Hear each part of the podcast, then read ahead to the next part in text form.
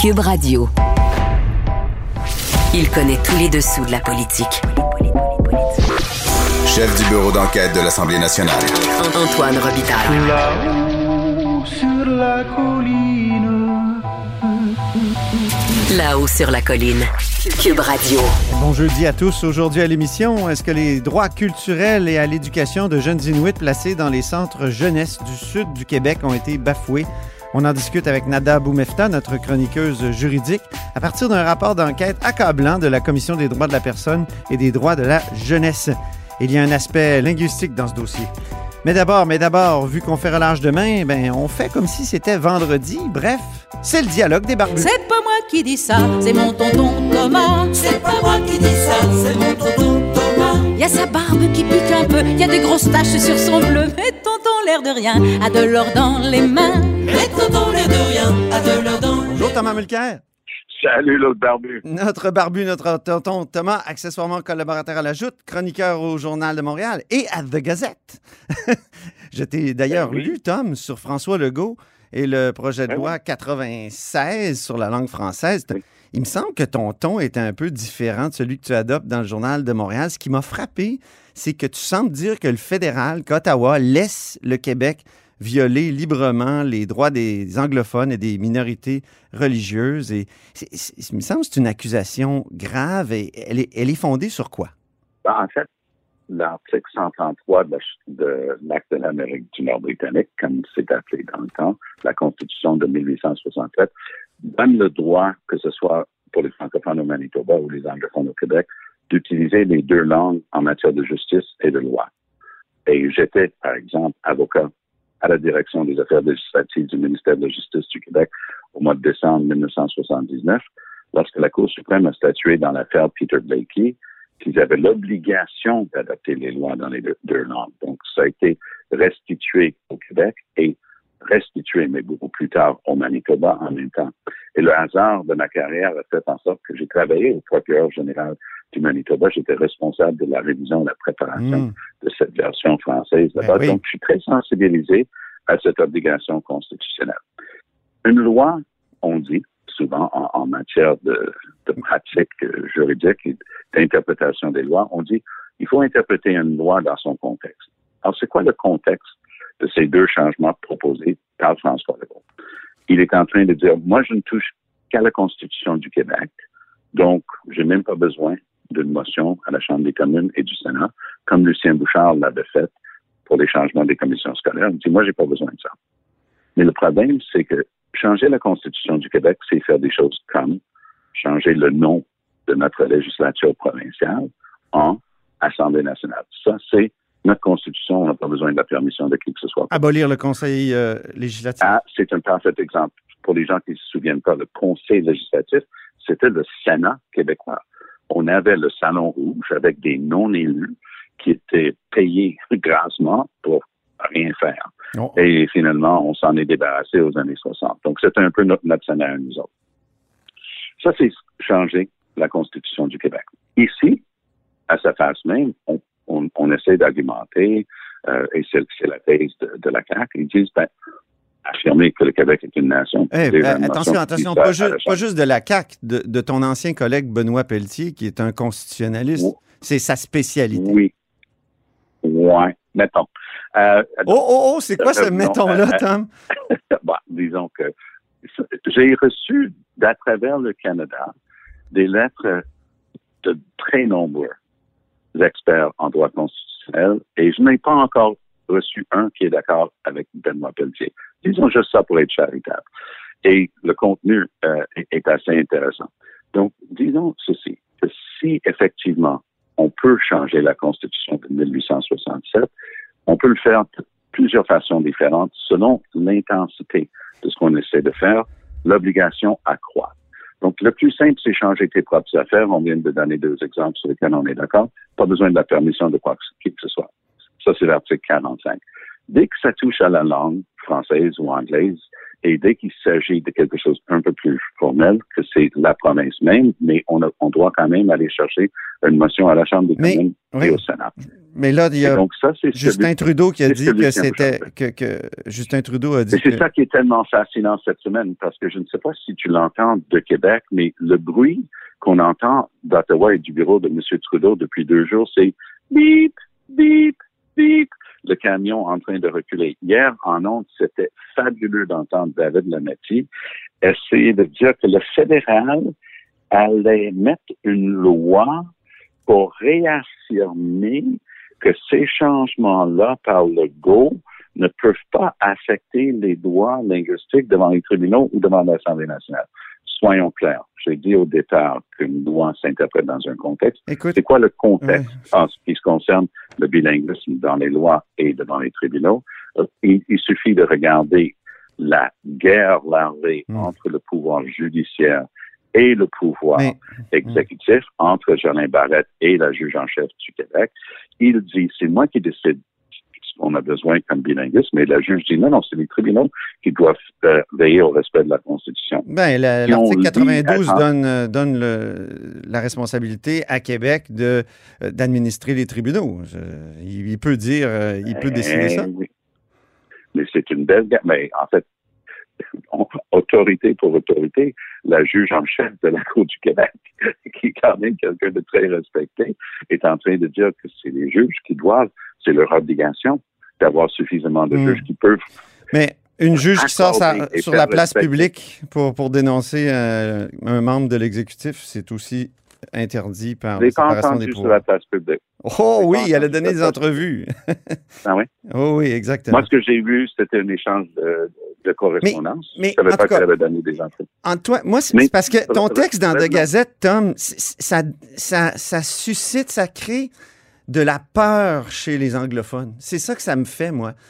On dirait Bah, en que tu t'appuies sur des boutons dans The Gazette qui vont faire que les, les anglophones de Montréal, certains qui sont unilingues, qui n'ont pas accès à nos médias francophones parce qu'ils comprennent rien à, à notre langue, vont penser qu'il y a un gouvernement à Québec qui veut violer les droits des anglophones, qui veut violer les droits des minorités religieuses. Et donc, euh, toute personne qui va vouloir, euh, comment dire, faire d'un compromis avec ce gouvernement-là, va se ramasser comme Greta Chambers dans le temps, quand elle, avait voulu au moins entamer un dialogue avec les nationalistes. Elle s'est fait traiter de Chamberlain parce que c'était une, Mm. une référence euh, à, à l'histoire nazie. Donc, euh, et c'est- ça, moi, qui, dans ton texte ce matin, qui, qui me.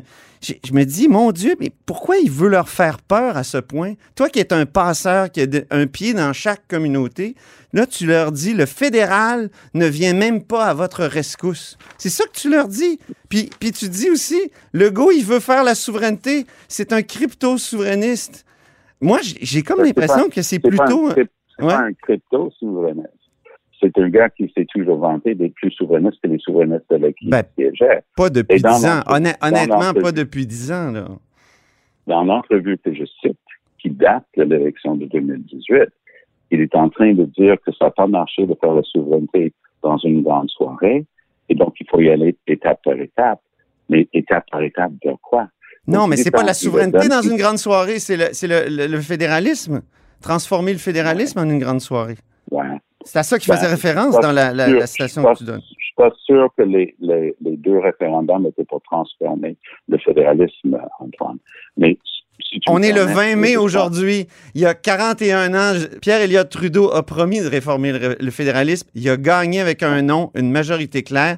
Puis après ça, il a fourré le Québec. Je veux dire, c'est vrai ça, non? ben, sur ces mots euh, délicats. euh, Excuse-moi. me permettre de, de poursuivre euh, l'analyse que tu me sembles de faire. Parce que la semaine dernière, dans le Journal de Montréal, j'ai dit la même chose. J'ai dit que Lucien Bouchard, lorsqu'il a voulu changer la Constitution, il a compris parce qu'il avait besoin de ce changement-là pour transformer les commissions scolaires Mais religieuses. c'est pas la même formule d'amendement. C'est la formule d'amendement bilatéral. C'est pas la même. Antoine, à- à- sur tout le respect que je te dois, tu me poses des questions et j'essaie de te répondre. Si tu veux poser des questions et donner la réponse à ma place, je vais juste t'écouter. Oui, mais il faut Si juste que les faits soient, réels. Il faut que les faits soient là. Je- moi, je- comme intervieweur, je dois, je dois m'assurer que les faits soient, soient, soient, soient justes. Parce qu'effectivement, c'est un, un peu le- la beauté de la liberté d'expression et la liberté de la presse, c'est qu'il peut avoir deux points de vue sur un même sujet. Donc, les faits ne, ne sont pas euh, le propre d'Antoine Robitaille. Moi aussi, j'ai des faits. Je suis en train d'essayer d'exposer dans ma discussion. Donc, lorsque Lucien Bouchard a voulu remplacer les commissions scolaires dites confessionnelles, protestantes et catholiques, par des commissions scolaires linguistiques, ça lui prenait un changement constitutionnel. Ça, c'était au terme de l'article 43 parce que c'était clair, ça touchait à ce droit-là. C'est tout aussi clair que ça touche au droit linguistique, que M. Legault est en train de proposer. Donc, lui, il a la prétention de dire que chaque province peut faire sa propre constitution et faire des modifications à la constitution du Canada. C'est pas tomber dans l'oreille d'un sourd, puis dans des provinces de l'Ouest pensent justement au francophone au Manitoba, mais pensent aussi à des questions comme le système de péréquation au Canada que M. Ducanier, le premier ministre d'Alberta, veut démontrer. Si c'était possible, aussi simplement que ça, de dire moi, j'ai le droit de changer la constitution de ma province et c'est moi seul qui décide qu'est-ce que la constitution de ma province et, pas d'autre chose. Là, on, est en train de créer une jolie situation où il n'y a personne qui va pouvoir savoir c'est quoi, à un moment donné, la constitution du Canada. C'est le, c'est le fondement même. Et le droit d'utiliser l'anglais et le français, c'est dans les tribunaux, c'est dans les lois. Et si on regarde le projet de loi 96, la guerre lardée avec le, l'aspect judiciaire du gouvernement est encore là, et on enlève dans certaines dispositions des droits qui existaient pour faire des choses en anglais et français. Il y a des changements au sein du Code civil, Code de procédure civile, et ainsi de suite. Donc, oui, c'est une discussion très sérieuse. Et François Legault, contrairement à Lucien Bouchard, n'a pas besoin de ce changement-là. Si jamais ça lui était refusé, c'est un gain politique pour lui. Mais ça pour fait... ça que c'est très différent. Mais ça fait des années que le Québec veut se faire reconnaître un statut particulier euh, dans la Fédération canadienne. Euh, écoute, c'est, ça remonte à, aux années 60, là. Et Ben, ça a sûr. toujours échoué. Et là, il y aurait une manière de concrétiser quelque chose dans la, con- dans la Constitution qui a finalement été reconnu euh, par le Parlement fédéral en 2006, qui était reconnu d'ailleurs par le parti que tu as gouverné, le parti, euh, le, NPD, dans la, déclaration de Sherbrooke. Alors, est-ce que la Constitution ne peut pas être un arbre vivant, comme ne cesse de nous le répéter la Cour suprême, et accepter ce type d'évolution euh, que, le Québec propose dans, cette loi?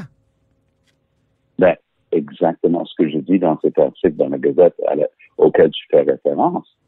Dis, s'ils prennent la voie qui est prévue, qui est l'article 43, ça va donner lieu à un bon débat et une bonne analyse. Et justement, c'est ça qui manque ici. Parce que lorsque Bouchard a fait son changement, il y a eu un excellent débat dans la communauté anglophone qui allait affecter. Il y en a certains qui disaient, mais changer les, les écoles, les, commissions scolaires protestantes, c'est un peu notre garantie contre euh, le pouvoir de Québec dans nos affaires.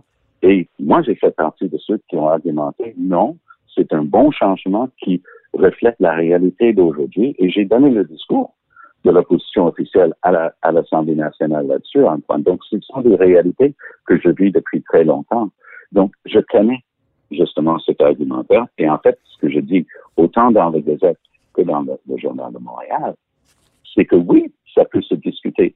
Et j'ai rien contre le principe de certains changements. Mais ce qui manque cruellement ici, c'est une garantie que ce n'est pas le début d'un changement où on se donne le pouvoir par après et on a déjà des indices. La chicane avec les juges sur le bilinguisme a déjà commencé et on change certaines lois pour enlever le droit de faire des choses aussi en anglais. Ça, ça peut mener justement à une pente glissante d'une perte de droits et moi, je vais toujours m'opposer. Juste parce que tu l'as pitché dans la conversation Oui. euh, je me permets de dire que c'est pas une théorie que des droits religieux ont été affectés par le projet de loi 21. C'est une loi à sa face même discriminatoire parce qu'il y a Mhm. une chapitre là-dedans qui ne peut s'appliquer qu'aux femmes musulmanes, aux musulmanes. Ben Et non. donc, oui, il y a de la discrimination là-dedans. Ben écoute, il y a des démocraties très, très acceptables, très euh, recommandables euh, en Europe qui euh, acceptent ces limites-là aux droits religieux. Les droits, aucun droit n'est absolu. je veux dire, Antoine, j'ai déjà écrit ça pour l'expliquer au Canada c'est- anglais. c'est là où on met la, la- limite. tu sais, le Québec veut mettre la limite plus à l'européenne. Ça, on en a déjà discuté. Antoine, on en a déjà discuté, puis je l'ai déjà écrit, parce que parfois, justement, parce que je travaille tellement dans les, deux cultures et les deux langues et les deux sociétés que je connais tellement bien, oui, ça m'est déjà arrivé dans un article dans mes chroniques d'expliquer que ça ne voulait pas dire nécessairement que c'était euh, un seul point de vue là-dessus, parce que même les tribunaux des droits de la personne en Europe Hmm. ont maintenu des discriminations comme ça. Mais ça ne veut pas dire que c'est pas discriminatoire. C'est discriminatoire moments. Oui, mais il s'agit de savoir où, où on place la limite de la, de la, aux, aux- droits, aux religieux. Euh, mais ta dernière phrase, là. The absence in Ottawa of anything resembling a strategy for def- defending rights is increasingly worrisome. Et, et c'est, moi, cette phrase-là, je- je- je- j'en reviens pas. Donc, t'appelles, au fond, euh, Ottawa à intervenir un peu comme, euh, je sais pas, moi, euh, dans le cas de Roncarelli contre Duplessis, on se souvient peut-être de cette euh, fameuse cause où Frank Scott, le maître à penser de Pierre Elliott Trudeau, avait défendu les droits religieux de, Roncarelli. On on est- c'est un peu comme, c'est comme si on revivait ça euh, et que Ottawa devait intervenir pour défendre euh, les droits contre un gouvernement oppresseur. Est-ce que c'est, c'est l'impression que j'ai? Est-ce que, est-ce que c'est, c'est, c'est ton sentiment? Ben, c'est intéressant que tu mets ça dans le contexte de Roncarelli contre Duplessis, parce qu'effectivement, pour, pour, mémoire, pour les gens qui nous écoutent, euh, Roncarelli était propriétaire d'un restaurant. Il donnait de l'argent pour défendre les Témoin de des lois de cadenas. De, de M. Duplessis, notamment qui étaient des témoins de Jéhovah. Il n'en était pas lui-même. Et ils ont enlevé son permis d'alcool, donc il a perdu son restaurant. Et les gens ont dit, mais il faut faire quelque chose contre ce comportement-là. Il faut avoir une vision qui, qui cherche à s'assurer que les droits sont respectés, puis qu'on ne peut pas être de manière aléatoire déprivé de nos droits. Est-ce que Legault, Donc- c'est, comme Duplessis contre Roncarelli, selon toi? Ça, c'est un raccourci que je te ne t'interprète pas. OK. Euh, C'était un ami et un collègue, mais c'est un raccourci intellectuel qui n'est pas digne de ton niveau d'analyse habituelle. Et je m'excuse, je, je m'ob- je- je m'objecte à ce que tu fasses ce jeu-là avec moi. non, non, mais c'est pas un jeu. C'est pas un jeu, c'est une question que je te pose. répondre maintenant. Maintenant que tu as largué ça, laisse-moi répondre. C'est un, un sujet sérieux. C'est le fondement même, justement, d'une société démocratique, c'est d'avoir des devoirs. Et quand je dis que le problème, c'est qu'à Ottawa, en ce moment, il n'y a personne avec une vision claire de ce que ça doit être et ce que ça prend pour assurer le respect des droits. Je suis en train d'appeler qui que ce soit par un nom. Ce que je suis en train de dire, c'est que ça prend des gens qui sont aussi organisés et structurés que Legault. Parce que Legault est en train de courir des cercles autour de Trudeau et sa gang de ce temps-ci. À Ottawa, ils ont donné cette réponse cette semaine.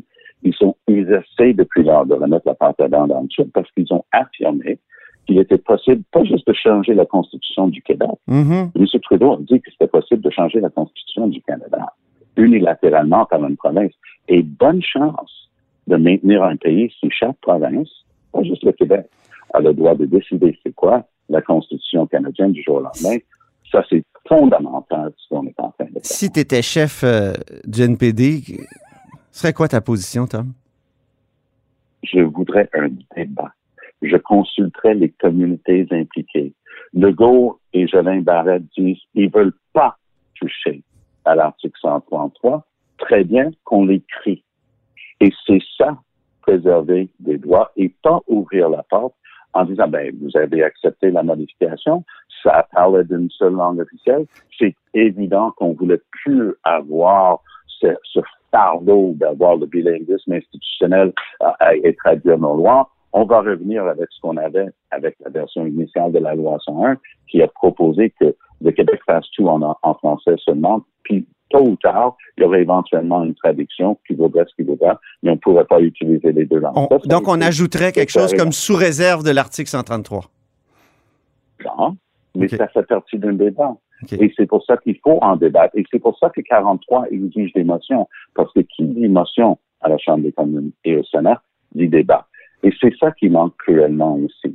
C'est-à-dire qu'on on vit de plus en plus dans un, un État où on affirme et dès qu'on questionne et on dit, mais est-ce que vous êtes conscient de l'effet que ça peut avoir à d'autres chapitres, comme pour les centres Manitobains ou ailleurs, euh, imaginez que le gouvernement de Nouveau-Brunswick décide demain de changer sa constitution pour changer son statut. Que- Qu'est-ce qu'il faudrait faire avec ça? S'il n'y a pas de vision claire de l'importance de la préservation des droits et de, cette définition du Canada, ben justement, c'est ça que je suis en train de dire. À Ottawa, il n'y a pas de temps. OK. Ben écoute, euh, merci infiniment pour ce vrai dialogue euh, débarbu. Comme d'habitude. à, à la prochaine, l'autre barbu. Salut, bonne journée. Salut, toi aussi.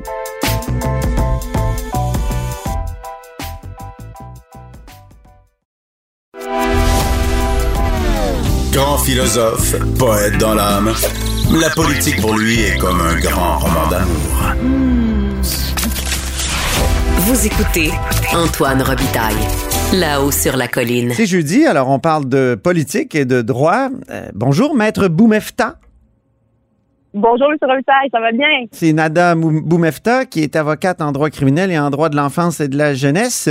Oui, ça va bien, mais euh, il y a ce rapport-là qui est tombé sur les jeunes Inuits qui sont placés dans les centres jeunesse euh, ici euh, au sud, si je puis dire, au sud du Québec, euh, qui voient leurs droits culturels et à l'éducation bafoués. C'est une situation que vous, euh, maître Boumefta, vous connaissez bien. Oui, malheureusement, euh, c'est une situation à laquelle on fait face régulièrement dans les dossiers de DPJ. Dans le Nord, plus spécifiquement, je pratique à Coudjouac, donc auprès des communautés inuites. Et la demande, par exemple, de la DPJ de placer un enfant en centre de réhabilitation est parfois demandée. Et c'est parfois dans l'intérêt de l'enfant de le faire, mais malheureusement, avec les enfants qui sont du Nord, pour utiliser le jargon euh, qu'on utilise dans notre terrain, ben, Ouais. on se voit obligé de les envoyer dans le sud, Oui. dans les centres de réhabilitation à Montréal, par exemple, parce qu'il manque de ressources dans le Nord. Et c'est là où on voit un, littéralement déchirement. J'ai- j'ai dit- la- Il y a un détail que j'ai pas donné, c'est que le rapport en question a été produit par la Commission des droits de la personne et des droits de la jeunesse. Puis, euh, donc, c'est quels droits exactement qui sont bafoués, euh, Nada, dans ce cas-là des jeunes Inuits euh, placés Mhm. dans des centres de réhabilitation Les deux angles qui sont vraiment touchés, puis dont on fait mention dans le rapport, c'est surtout l'angle culturel et de l'éducation des enfants qui est atteint.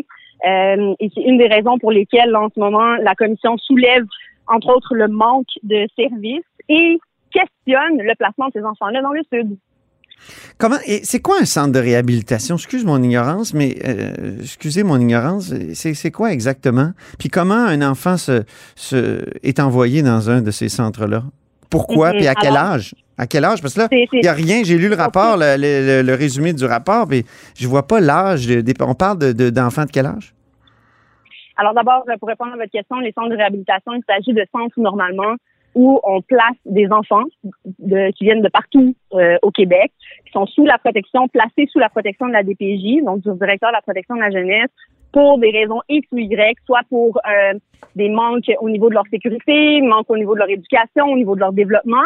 Et ce sont souvent des enfants qui nécessitent certains services plus spécifiques, dont euh, l'accès à certains professionnels, par exemple des psychologues ou des Ouais. intervenants qui vont pouvoir guider ou mieux structurer l'environnement de l'enfant. Et souvent, c'est ce qui c'est ce qu'offrent et peut offrir les centres de réhabilitation euh, qui existent. Maintenant, une des problématiques les plus euh, soulignées et les plus grandes, c'est le déracinement de ces enfants-là du Nord qu'on amène au Sud dans ça. une culture qui n'est pas la leur, dans des, dans des langues qui ne sont pas les leurs et euh, avec un manque direct et flagrant même à l'accès à l'éducation. Donc, euh, ce sont euh, là des points très, très, euh, je vous dirais, choquants, surtout quand on envoie ces jeunes-là pour pallier à ces points-là. et finalement, on se retrouve à les envoyer dans des lieux qui finalement ne leur permettront pas de se développer dans un, environnement qui est adéquat et dans leur intérêt. On parle de, dans le rapport de, de jeunes Inuits hébergés qui euh, n'ont pas été scolarisés sur une période d'au moins 10 ans. C'est une Oui, décennie, mais c'est épouvantable. C'est plus long qu'un cours primaire. Ben définitivement, et là on voit euh, clairement que c'est de un un problème qui perdure et qui dure depuis longtemps. Euh, de deux, et pour répondre à votre question, M. Robitaille, aussi par rapport à l'âge des enfants, Ouais. normalement les centres de réhabilitation, ça peut accueillir euh, des enfants euh, de l'âge de 6-8 ans jusqu'à l'âge de 17 ans. là. Donc on parle vraiment d'un d'un d'un vague, euh, de large spectre d'âge d'enfants. Euh, certains enfants, malheureusement, n'ont pas trouvé famille d'accueil, n'ont pas trouvé d'autres milieux où être, y vivre et se développer. Et malheureusement, on les envoie à ce moment-là dans les centres de réhabilitation avec des gens qui, on de qui on s'attend en tout cas que ces enfants-là reçoivent au minimum euh, l'éducation requise euh, sur notre territoire. Et malheureusement, ce que ça démontre, c'est qu'il y a eu un lac. Et ce lac-là vient d'où? Parce que ces jeunes-là ont de la diffi- difficulté à s'intégrer au niveau culturel et de la langue. Et à cause de ça, on les discarte. C'est troublant. Très troublant. Mais pourquoi pourquoi il n'y a pas de centre de réhabilitation dans, le- dans le Nord? C'est euh, une excellente question. Je voudrais que d'abord la solution, est-ce que c'est effectivement d'avoir un établissement physique, avoir un, un building, disons-le comme ça? Euh, Peut-être que oui, mais n'oublions pas que ce building-là, on doit le remplir de spécialistes, on doit le remplir d'intervenants, on doit le remplir de gens qui seront là pour offrir les services à ces jeunes-là. Et c'est de ça qu'on manque dans le Nord. Malheureusement, les gens qui vont y travailler, ils travaillent de façon éphémère. Il y a beaucoup de roulements. Euh, les gens n'y habitent pas nécessairement. Les professionnels vont monter dans le Nord à à coup de une fois, deux fois par deux, trois mois. Donc, on voit qu'il n'y a pas rien de régulier ou euh, de suffisamment stable pour nous permettre d'avoir un, édifice euh, de la sorte dans le Nord en ce moment. Et à mon avis, là, on est loin là, du débat euh, au niveau des coûts ou de l'argent. C'est vraiment plus loin que ça. On parle aussi d'un manque de ressources humaines. Il y a l'aspect linguistique aussi. On dirait à lire le rapport, mais c'est pas super clair. Vu qu'ils n'ont pas d'éducation en français, euh, ils peuvent pas parce que le droit à l'enseignement en anglais, c'est sur le- un territoire autochtone. Or, eux sont déplacés, sont sortis du territoire. Donc, euh, vu qu'il n'y a pas d'éducation en français possible, il n'y a pas d'éducation tout court. On dirait que c'est ça. Exactement. Exact. Ben, en fait, c'est une des problématiques. Et juste pour souligner, peut-être décortiquer pour monsieur, madame, tout le monde au niveau de la loi, là, dont vous faites mention, effectivement, les Autochtones, normalement, se voient euh, en droit de recevoir une, édu- une éducation en Inuktitut, donc dans leur langue euh, natale. Mais euh, s'ils veulent recevoir une éducation en anglais, ils peuvent la recevoir dans le Nord. C'est euh, autorisé. Malheureusement, le règlement, la loi fait en sorte que si jamais ils changent de district, changent Ouais. de milieu, donc par exemple, vont dans le sud et là se retrouvent euh, dans un endroit où on enseigne majoritairement français, faut pas l'oublier, et que les écoles en anglais deviennent à ce moment-là des, des exceptions. Alors, ils tombent dans euh, cette catégorie-là, et par ce fait même-là, on comprend par le rapport de la commission que ces enfants-là tombent entre euh, deux craques de plancher et finalement ne reçoivent pas leur éducation, ni dans leur langue natale, ni même en anglais. Et malheureusement, on connaît aussi toutes les autres problématiques euh, qui peuvent entourer euh, ce type de placement-là en centre de réhabilitation, comme par exemple les problèmes de consommation, l'alcool, la drogue, Ouais. le, et, et aussi, faut pas oublier euh, tout ce qui est euh, méchanceté euh, entre les jeunes, euh, euh, ce qu'on appelle en anglais du bullying. Euh, donc malheureusement, il y a de tout ça aussi qui rentre en ligne de compte dans la vie de ces enfants-là. Et parfois, certains troubles comportementaux ou de santé font en sorte que euh, les, les membres de la direction vont justifier, par exemple, l'absence à l'école ou des choses comme ça. Mais malheureusement, on voit que le problème est, est quand même bien profond et enraciné et Qu'est-ce touche qu'on-. Avez-vous une solution, vous, Nada, Maître Boumefta? J'aimerais avoir la solution pour être honnête avec vous et je ne cesse à chaque fois que j'ai des semaines dans le, dans, dans le Nord ou en parlant avec les parents ou en parlant avec les intervenants ou même en parlant des fois en discussion avec les gens, les membres de la cour, quelle serait la solution miracle? Euh, pour être bien honnête, je pense que de former d'abord des gens spécialement dans le domaine qui tiennent compte des éléments autochtones, qui tiennent compte du rapport de la commission vient, qui tiennent compte du rapport qui vient de sortir actuellement, qui tiennent même compte aussi de l'enquête qu'il y a en ce moment là, par rapport à la mort de Joyce et Chacuan. C'est important, ce sont des éléments où on doit encore une fois reconstruire un lien de confiance entre la structure de l'État qui est la DPJ et la population qui reçoit ces services.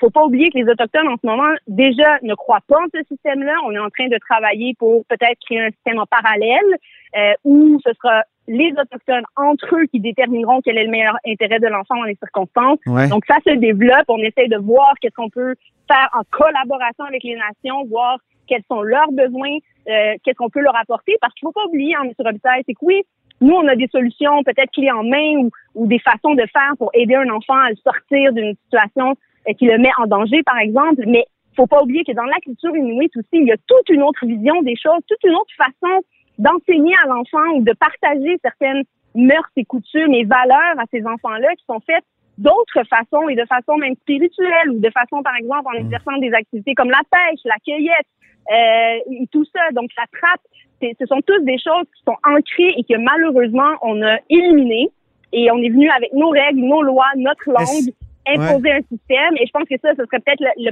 la le premier pas vers une solution, ce serait de s'engager au niveau plus culturel avec ces gens-là, voir qu'est-ce qu'il y en est et, pallier à leurs besoins, mais au niveau des ressources humaines aussi, euh, bien former les gens, qu'ils soient prêts à la réalité du Nord et prêts aussi à, à bien euh, agencer les deux pour en venir à une conclusion qui est dans le meilleur intérêt de, de l'enfant en question. Merci beaucoup, Nada Boumefta. Merci beaucoup, M. Robitaille. C'est un sujet très important dont on doit discuter, à mon avis, et dont les gens doivent connaître la réalité. C'est sur notre territoire, c'est au Québec, c'est ici, et c'est les mêmes lois qui régissent les enfants, que ce soit du sud au nord, mais la réalité est bien différente de la nôtre, et euh, on doit, on se doit, à mon avis, euh, de le crier tout haut et de s'assurer qu'il y ait des changements qui soient faits. Vous êtes avocate en droit criminel et en droit de l'enfance et de la jeunesse. Merci.